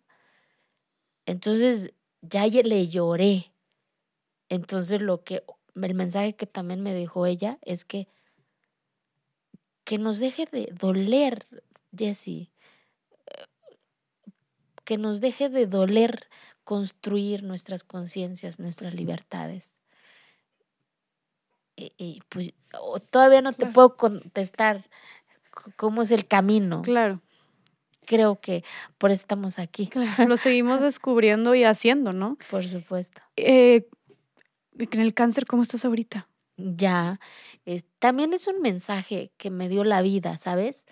En donde les digo a las mujeres, aprendamos a escuchar nuestro cuerpo, porque de repente nos han enseñado que tenemos que preocuparnos por los otros y dejamos de escuchar nuestro cuerpo. Nadie va a abrazar nuestro cuerpo si no lo hacemos nosotras y nosotros. O sea, cualquier dolor, cualquier mancha, es un síntoma de que algo no está bien. Y entendí y aprendí a escuchar mi cuerpo. O sea, me detectaron mi cáncer en su primera etapa porque aprendí a escucharlo de un dolor no, no normal. Por eso hoy estoy contigo. Entonces estoy en esa etapa de, de recuperación, por supuesto, porque pues siempre las defensas de repente bajan, pero estoy fuerte y, y este y en esta lucha para seguir pues que los sueños de la niña de la montaña lleguen a cada rincón de este país. Y más fuerte y activa que nunca, andas de arriba para abajo, ¿eh? O sea, de verdad que ahorita andas en gira, ¿verdad? Has estado en no sé cuántas ciudades en los últimos días y así. Fíjate que ha sido bien bonito también el abrazo que le han dado al libro en sí mismo, ¿no?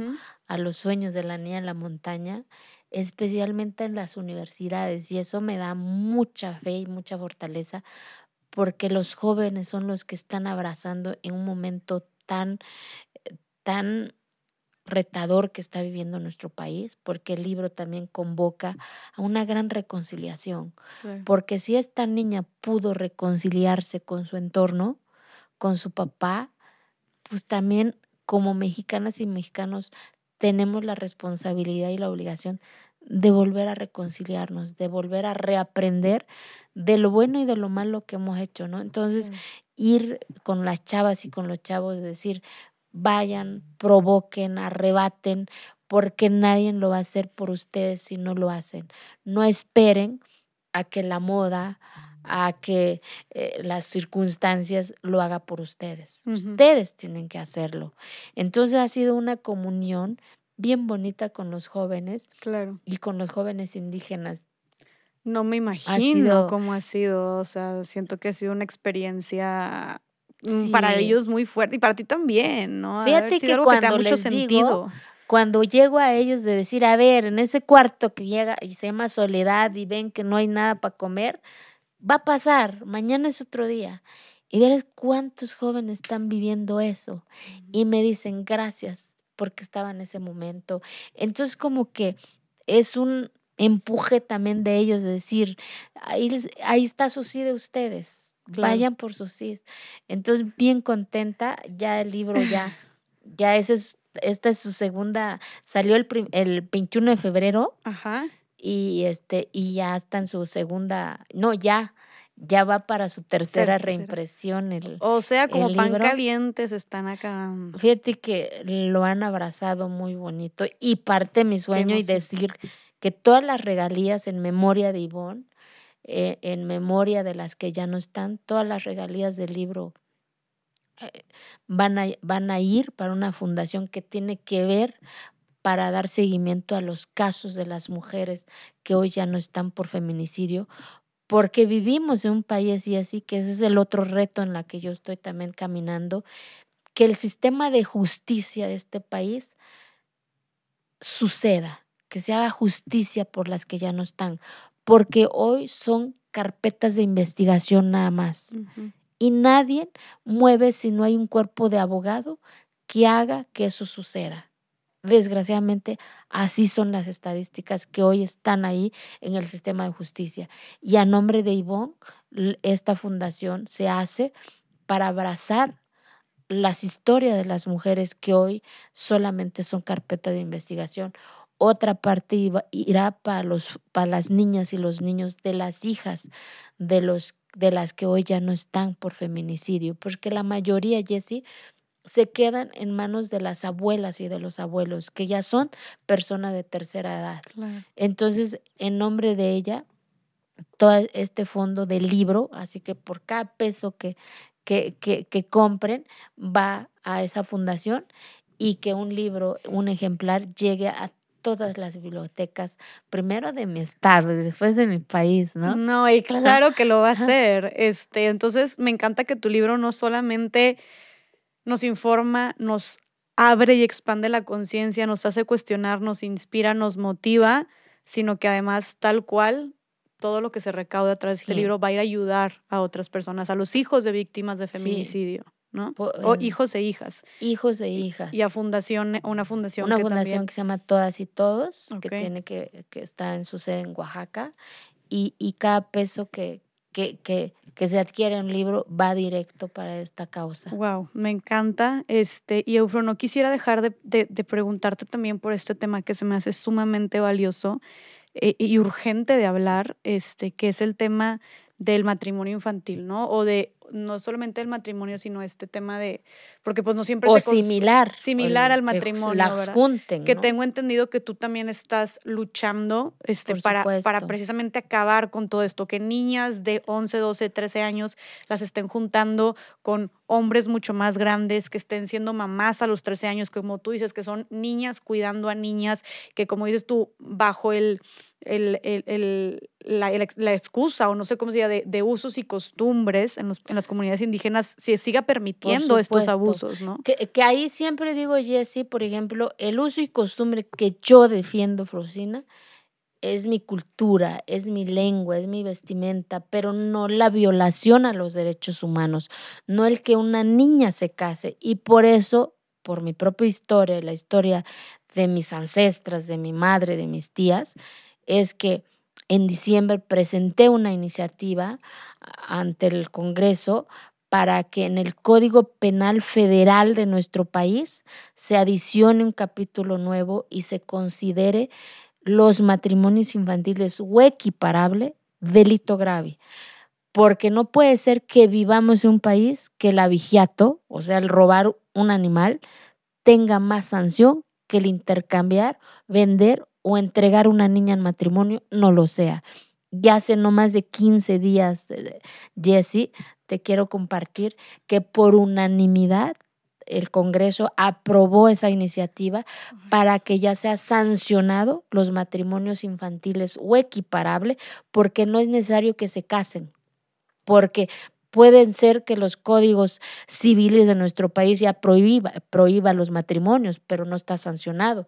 Y lo que no está sancionado, pues es permitible, ¿no? Entonces, por eso se te se, se urgía ponerle este candado, ¿no?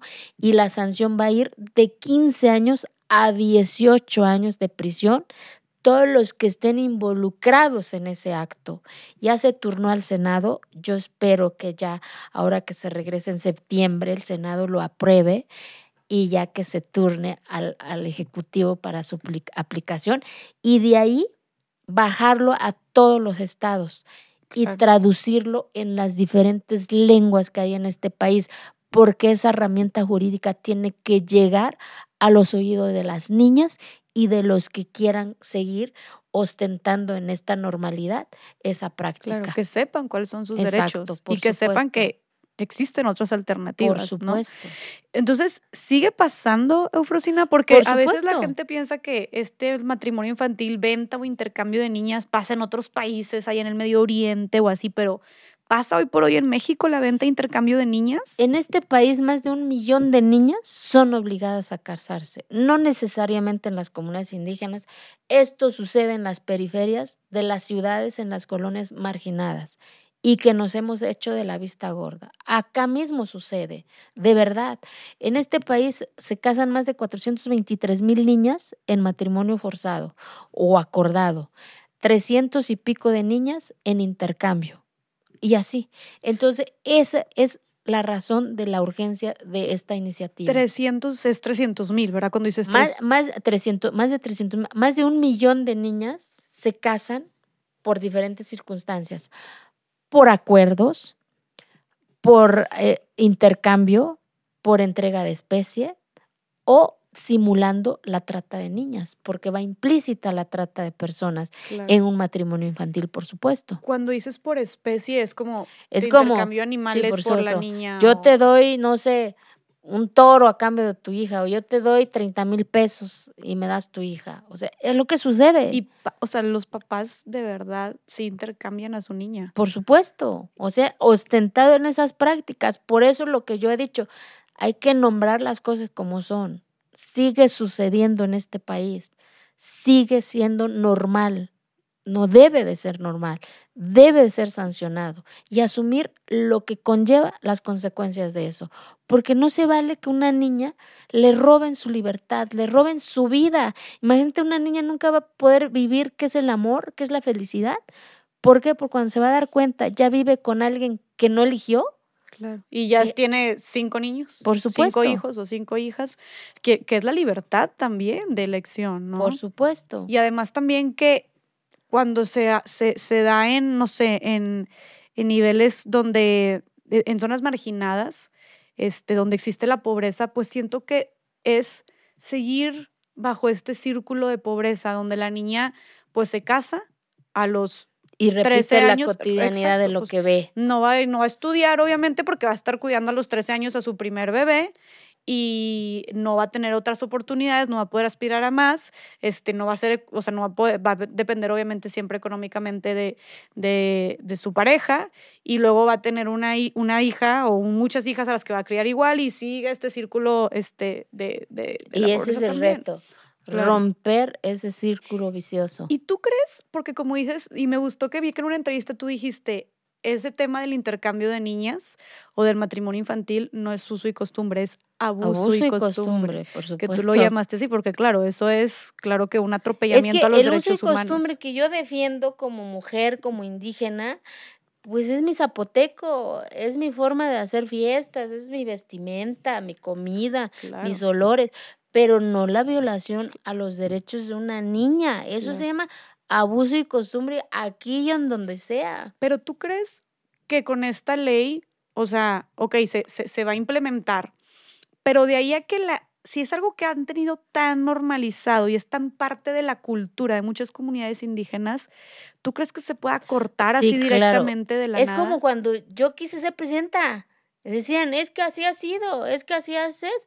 O sea, hace no más de 15 años. Yo y en mi comunidad y en muchas comunidades de mi estado hay más de 30 presidentas municipales siendo presidentes y dirigiendo sus comunidades por usos y costumbres, más de mil regidoras, más de 100 síndicas municipales. A lo que yo me refiero, que cuando hay un instrumento ya, por supuesto que provocas que sucede, pero si no hay, pues es permitible. Claro. En cambio, pues habrá uno que otro que va a ir al bote, pues ni modos tiene que asumir esa responsabilidad. Y dices que es los involucrados, o sea, pueden ser los papás y mamás papás, Los, los, los que reciben. Entonces, por eso es tan importante, de verdad, es que eh, lo, lo sancionado es permitible.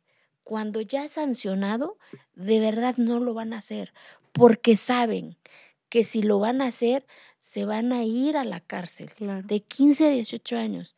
Entonces no creo que por eh, una vaca o 30 mil pesos quieran perder su libertad. Por eso es tan importante que una vez que se aprueba, se traduzca en las diferentes difusión, que llegue a cada rincón de este país para que sepan que hay un instrumento que puede sancionarlos si lo hacen. Eufrosino, esto es completamente revolucionario. O sea, estoy que hay, o sea, que se haya logrado que haya pasado esta iniciativa. Digo, sabemos que todavía se le va a dar seguimiento, ¿verdad? Por supuesto. Pero es algo completamente revolucionario. O sea, que se pueda sancionar esto, creo que es un nadie, nadie se atrevía a hacerlo, ¿sabes? Porque era el miedo y el contraste de decir, es que, ¿cómo vas a meter a la cárcel al papá? A los que están involucrados, Ah, pero sí vivimos en un país que sanciona el que robe un animal. Ahí sí, ahí sí es permitible. Es algo absurdo, es absurdo. Entonces... Y, y, esto, ¿qué, ¿qué, quisieras tú, así utópicamente, este, que digo, como dices, como, no, ni utópicamente, porque ya nos dimos cuenta con tu historia que mira, tú lo que te propones lo logras y hay que soñar en grande, ¿no? Como dicen, los sueños de la niña de la montaña. Pero, ¿qué, qué, qué buscarías tú con esto? Ok, las niñas por eso digo que es algo revolucionario, porque si las niñas ya no se casan a los 12 años, wow, todo el panorama que ya tienen abierto para ellas, todas las posibilidades que, digo, obviamente, no todo está bien color de rosa, sabemos que tenemos que impulsar mucho la educación de las niñas, o sea, pero vaya, no es como que ya tienen todo el camino libre, pero claro que ya es un gran avance que no se tengan que casar a sus 12 años. Entonces, ¿qué es lo que buscas tú? ¿Qué esperarías de ahora de las niñas en comunidades indígenas que son forzadas a casarse? Ya no se van a tener que casar a los 12 años, esperemos que toda esta iniciativa siga, pero entonces ya no se casan a los 12 años. Entonces, ¿qué buscas tú que siga para las niñas pues que puedan soñar, que puedan imaginar. Y lo hago, lo, lo hablo, eh, lo digo precisamente a, final de mi libro, que dice, quiero un México que respete todos los derechos de las niñas, sobre todo para que sean felices. Y quiero sobre todo enseñarle a las niñas y jovencitas que son magníficas y que todas tienen el derecho de imaginar, construir y cumplir sus sueños tal como lo está haciendo esta niña en la montaña. Eso quiero, Jessie. Me encanta. Yo también, todos queremos eso. Creo que todos y todas queremos eso. ¿Y cómo podemos trabajar, Eufrosina? O sea, digo, yo sé que este tema de, tal vez es un, es un tema que vemos bien lejano, la verdad. O sea, digo, y hablando, este, digo, pues tú no, ¿verdad? Tú, pues, es tu comunidad y todo pero tal vez yo me siento muy lejana a este tema, por ejemplo, tú dices del matrimonio infantil, de las niñas, o sea, tal vez vemos este que sucede, digo, no sé en qué comunidades específicamente, pero que puedas decir, ay, pues es que esto pasa en la sierra de Oaxaca o en, algunas otras sierras. En la montaña de Guerrero. ¿Cómo podemos, para estas personas que tal vez lo sintamos bien lejano ese problema, cómo podemos ayudar a ser parte de la solución de un problema tan grave como es que se estén casando niñas de 12 años? ¿Podemos hacer un, hacer un cambio? Sí, mucho. O sea, a ver, hay muchas e, en nuestros hogares, muchas y muchos de las que cuidan nuestros entornos vienen de esas comunidades. Empezando a preguntar cuál es su sueño esa persona y van a descubrir que lo que les pagan lo mandan en su entorno para que sus hijas vayan a escuela. Entonces ahí pueden abrazar una historia. Imagínate una hija de, la señora que te cuida todos los días a que estudie en el TEC de Monterrey, en el ITAM, eh, no sé, porque también se puede. Entonces, empoderas una niña que se eduque en esas condiciones rompe toda su pues, cotidianidad. Pues tú eres el ejemplo perfecto de lo que puede pasar. No se necesita hacer grandes acciones, solamente es descubrir sus sueños de las que está ahí al lado de nosotras. Claro, me encanta. Y ahí se rompe el círculo de la desigualdad. Claro que sí. Oye, Ufro, este, pues no sé, esta plática creo que nos da para muchísimo. Eh, hemos tocado muchos temas. Yo sé que para, para seguir profundizando podemos encontrar tu libro, todos estos temas y más. Eh, no sé si tú quieras agregar algo más antes de ir concluyendo, solamente pues, por el tema de, del tiempo, yo me puedo quedar aquí hablando tres horas, pero no sé si tú quieras agregar algo más. ¿Qué, qué, mensaje te gustaría que, que se llevara la gente? ¿Qué podemos hacer como para que ser una persona indígena una mujer indígena o viniendo de venir de una comunidad indígena ya no sea una condena o ya no sea algo que, que, automáticamente genere un obstáculo este, para que esa persona se desarrolle en un país como México. ¿Qué podemos hacer o qué tareas nos podemos llevar? Primero leer el libro, ¿no? Para, porque mucho hago la reflexión, Jessie, y, y es un grito que hago de decir a México, México, reaprende a vernos con los ojos correctos, porque yo ya te entendí, ahora te toca a ti entenderme con mis capacidades, con mis virtudes, pero también con mis errores. Y el día que reaprendamos a vernos como sociedad con nuestras diferencias para lograr la igualdad, porque pues, somos diferentes todas y todos, ese día vamos a entender la grandeza de este país. Entonces, eso es lo que quiero y eso es lo que grito en este libro, de decir, no soy víctima, soy posibilidad. Me siento orgullosa de ser indígena porque eso no significa una palabra discriminatoria o, o, o, o un elemento de exclusión, simplemente es una identidad que yo, Frosina, adopté, que yo elegí que es un derecho que me di yo de ser mujer y de ser indígena. Y así como tú eres regia, chingona, es el derecho que tú te diste. Entonces, eso es lo que yo convoco a, la sociedad, ¿no? De reaprender a vernos entre nuestras diferencias. Y por supuesto también de entender que hay otros que tienen otras posibilidades, otros privilegios y otros no. Y los que tienen otras posibilidades, otros privilegios, ayudemos a jalar a los que no tienen posibilidad, generando las condiciones, generando las herramientas, cuando estemos en espacio de, toma de decisión, cuando hagamos política pública, no verlos como grupos vulnerables, no verlos como víctimas, sino que también construir desde la mirada de ellos qué quieren para su desarrollo. Desde cómo te comunicas hacia esas personas, ¿no? cómo hablas de esas personas. Me gusta mucho que a mí la verdad me, me estoy, o sea, y abriendo el corazón, me diste como una bofetada de realidad. Siento que sabes que hay que hay realidades muy distintas en México. Digo, vivimos en un país donde no solo hay desigualdad de género, sino desigualdad en muchos otros temas.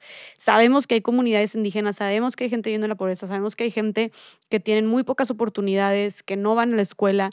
O sea, sabemos, escuchamos que pueden, que existen estas realidades Pero tan no distintas. Accionamos no accionamos y, y, no, no dimensionamos también como todo lo que esto implica. O sea, el tenerte aquí sentada y que hayas dicho tal cual tu realidad dentro de tu casa, en la escuela, a mí me abrió muchísimo la mente. O sea, como que fue un golpe de realidad muy cañón, que esto que estás diciendo tú pase en México. O sea, no está pasando allá, lejos, cruzando el charco en otros, o sea, es, es aquí, ¿sabes? Entonces, no solamente es, ok, que se te abra la mente, sino de verdad, cómo las personas que nos tocó vivir una realidad diferente, podemos podemos ser parte de la Pero ser privilegiados también, Jessy, es una responsabilidad. Claro, claro. O sea, nacer en una circunstancia privilegiada también tiene y debe ser una responsabilidad. 100%. Para poder modificar y construir igualdad. Claro. No nada más, pues ya nací, ya chingué, no, no. Es qué me toca aportar para poder generar esa igualdad. No es solo, oye, me siento súper agradecida por el lugar en el que nací. No es, ¿qué vas a hacer con el lugar en el que naciste, los recursos que por ende tuviste, ¿no? Que tal vez tú no, tampoco es tu culpa porque tú no los pediste, ¿sabes? Son circunstancias de la vida, ¿sabes? O sea, eh, por eso hablo mucho de este tema de no victimizarse. O sea, son circunstancias de la vida, pero uno tiene que provocar que cambien esas circunstancias. Pero si tú y yo ya tenemos otra circunstancia, pues hay que facilitar que la circunstancia del que está ahí no le pese tanto para llegar a construir su igualdad. Que es con las, como nos dijiste, de ver cómo podemos empoderar a estas personas. Si tienes un empleado o empleada doméstica este, que venga de una comunidad indígena, ver cómo puedes también ayudarla, empoderarla a ella, a él o a su familia, no hablar despectivamente de estas personas, eh, buscar incluirlos en las políticas públicas cuando exijamos algún cambio social. Por ejemplo, la práctica y en la cena que fuimos a Monterrey recientemente, a mí me encantó y fue la primera reunión que me tocó vivirlo y sentirlo y casi lloro porque este, la, nuestra amiga que ofreció su casa, las dos señoras que la ayudan en su cotidianidad estaban en la reunión, estaban incluidas, hablaron, dijeron cuáles son sus sueños. Y fue increíble porque una de ellas eh, eh, por, las tardes está estudiando para ser enfermera y otra está estudiando para ser este, eh, ¿qué dijo? No, no recuerdo, pero, pero las dos estaban en esa reunión, o sea, e, esas acciones, ¿sabes? Tomarlas en cuenta. Claro, para que esos otros rostros que están ahí sepan que de su privilegio pueden construir que ese sueño se pueda construir porque era una reunión, una cena, para poner en contexto. Yo no pude ir a esa cena porque justo estaba en Ciudad de México grabando, pero fue Eufro y más mujeres activistas de Monterrey que... Empresarias. Empresarias, políticas, mujeres que están en una posición donde tienen el poder de, de, tomar decisiones, ¿no? O que tienen este, este, este privilegio, ¿no? Este, o esta, ¿cómo se llama? Estas oportunidades. Estas oportunidades, exacto. Entonces, eh, justo en, en, esta mesa, en esta cena, invitan también a Eufro, la volaron a Monterrey. Y aparte es donde dices que se sentaron también eh, estas dos mujeres que también ayudan y que trabajan en la casa de, la anfitriona a también decir cuál es su realidad, decir cuáles son sus sueños y, y que se tome en cuenta en lo que, sea que, vayamos a formar que parte de ese grupo. Exactamente, es muy poderoso. Entonces, de verdad, entonces yo se lo dije, es la primera vez que voy a una reunión en donde se incluyan todas y todos los rostros. Me encanta. Y entonces, y decir a, ellas en, llorando, decir, nunca pensé vivir esto, ¿no? Que por primera vez me escuchen, imagínate. Qué entonces, y, y que en ese contexto, la anfitriona les está dando esa posibilidad de estudiar, de, de, terminar su jornada y de motivarla de que sí pueden y en dos años vamos a tener una enfermera. Qué poderoso es eso, ¿no? Y creo que esos son claros ejemplos de qué se puede hacer desde tu privilegio. De verdad. Para buscar ser parte de la solución, ¿no? y, era una señora, y es una señora ya, ya, ya grande, y que esté estudiando enfermería, imagínate. No, qué Entonces, desde el privilegio de la anfitriona, le está generando las herramientas para que cambie su historia. Y eso es lo que tenemos que provocar. Si ella lo, lo hace con estas dos señoras que también la ayudan para que funcione su casa, entonces, ¿cuántas no podrían hacerlo en ese contexto? Claro, claro, creo que es una, es, es una base y, hay muchas otras formas, ¿no? Estoy haciendo como las que ya mencionaste.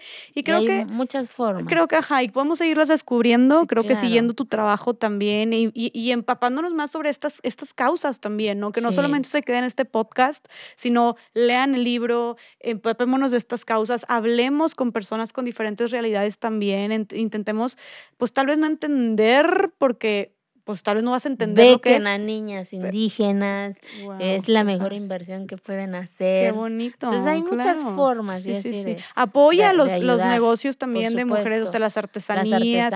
si vas de viaje, no estés regateando, por ejemplo, las artesanías, o sea, todo es todo ese tema, eso es algo que yo promuevo mucho, por ejemplo, y me encantan las artesanías. Este, sí, o sea, creo que que justo que se quede no como, ay, wow, me informé sobre este problema, no manches, que va a decir, no es, no, como de verdad, en las oportunidades que tengamos y si no, como quiera buscarlas, este, buscar también eh, el ayudar de alguna forma, ¿no? El cambiar, de, ah, como dices tú, en lo más, en, en acciones pequeñas puede ser. De verdad. Eufro, me encantó tenerte aquí. No sé si quieras decir algo, este, pues algo más. Creo que agradecer, agradecer mucho, mucho el espacio. De verdad, este, eh, ya nos la debíamos. Ya, oye. faltó el mezcal nomás para brindar. me la debes en, una segunda ronda de grabación. Pero mira, estuve persiguiéndote tanto tiempo que teníamos que darle el espacio necesario para exprimir toda la conversación.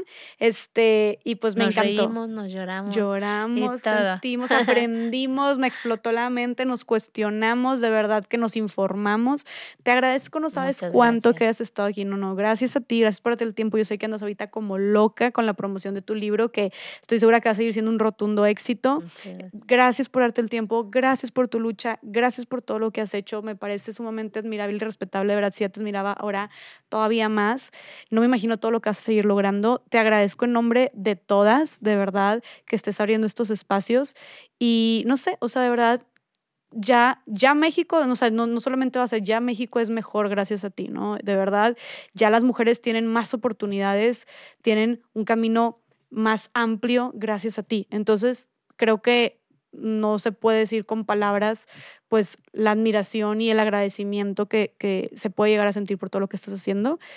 Y nada, es un gusto, es un gusto y es un honor sentarme con mujeres como tú. Me, yo me salgo con, me, quedo con demasiada inspiración y estoy segura que todas las personas que nos escucharon también.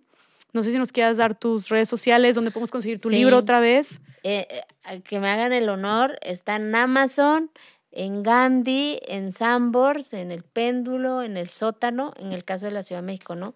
Y en todo el país, pues a través de la plataforma Amazon, este, Gandhi, eh, o a través directamente de la página de la librería eh, Grijalvo. Y, este, y mis redes sociales, pues Efrosina Cruz en Instagram, Twitter, Facebook, bien facilito.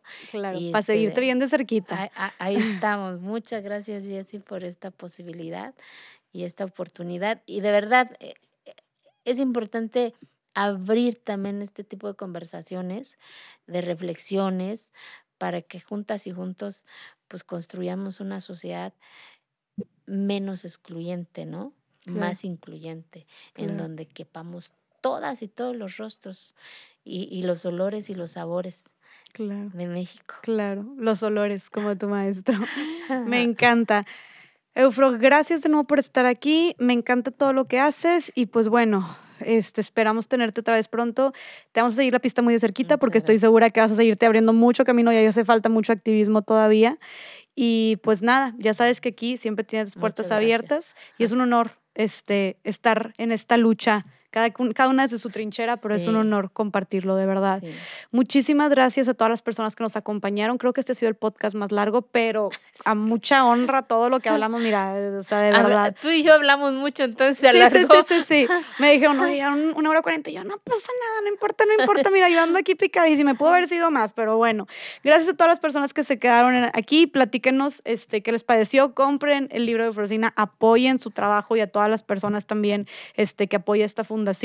Y bueno, sigan su trabajo muy de cerquita porque esta mujer va a seguir Ajá. cambiando la historia de México. Les mando un abrazo muy fuerte y nos vemos en el siguiente episodio de Más Allá del Rosa. Bye bye.